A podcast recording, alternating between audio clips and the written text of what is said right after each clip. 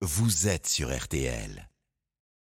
8h14, amis parieurs, amis joueurs, le quintet de l'après-midi, retour de Dominique Cordier avec les indispensables pronostics RTL. Rebonjour Dominique. Bonjour Stéphane, bonjour à tous. Direction Longchamp cet après-midi euh, pour le quintet. Ils sont 16 au départ de celui-ci. Nous sommes sur la distance de 1600 mètres. Vous le savez, le terrain sera lourd et nous avons affaire à des chevaudages.